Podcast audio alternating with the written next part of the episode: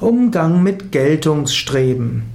Manchmal gibt es Menschen, die drängen sich in den Vordergrund. Sie wollen zeigen, wie wichtig sie sind. Sie wollen ihre Geltung zeigen und erhöhen. Du kannst das zur Kenntnis nehmen, du kannst das humorvoll sehen, du kannst ihnen helfen, etwas ins Rampenlicht zu gehen. Manchmal ist das ja gut, dass Menschen gerne im Rampenlicht stehen wollen. Nicht immer sind die, die im Rampenlicht stehen, diejenigen, die am meisten zu sagen haben. Es gibt auch die graue Eminenz, die im Hintergrund viel tut.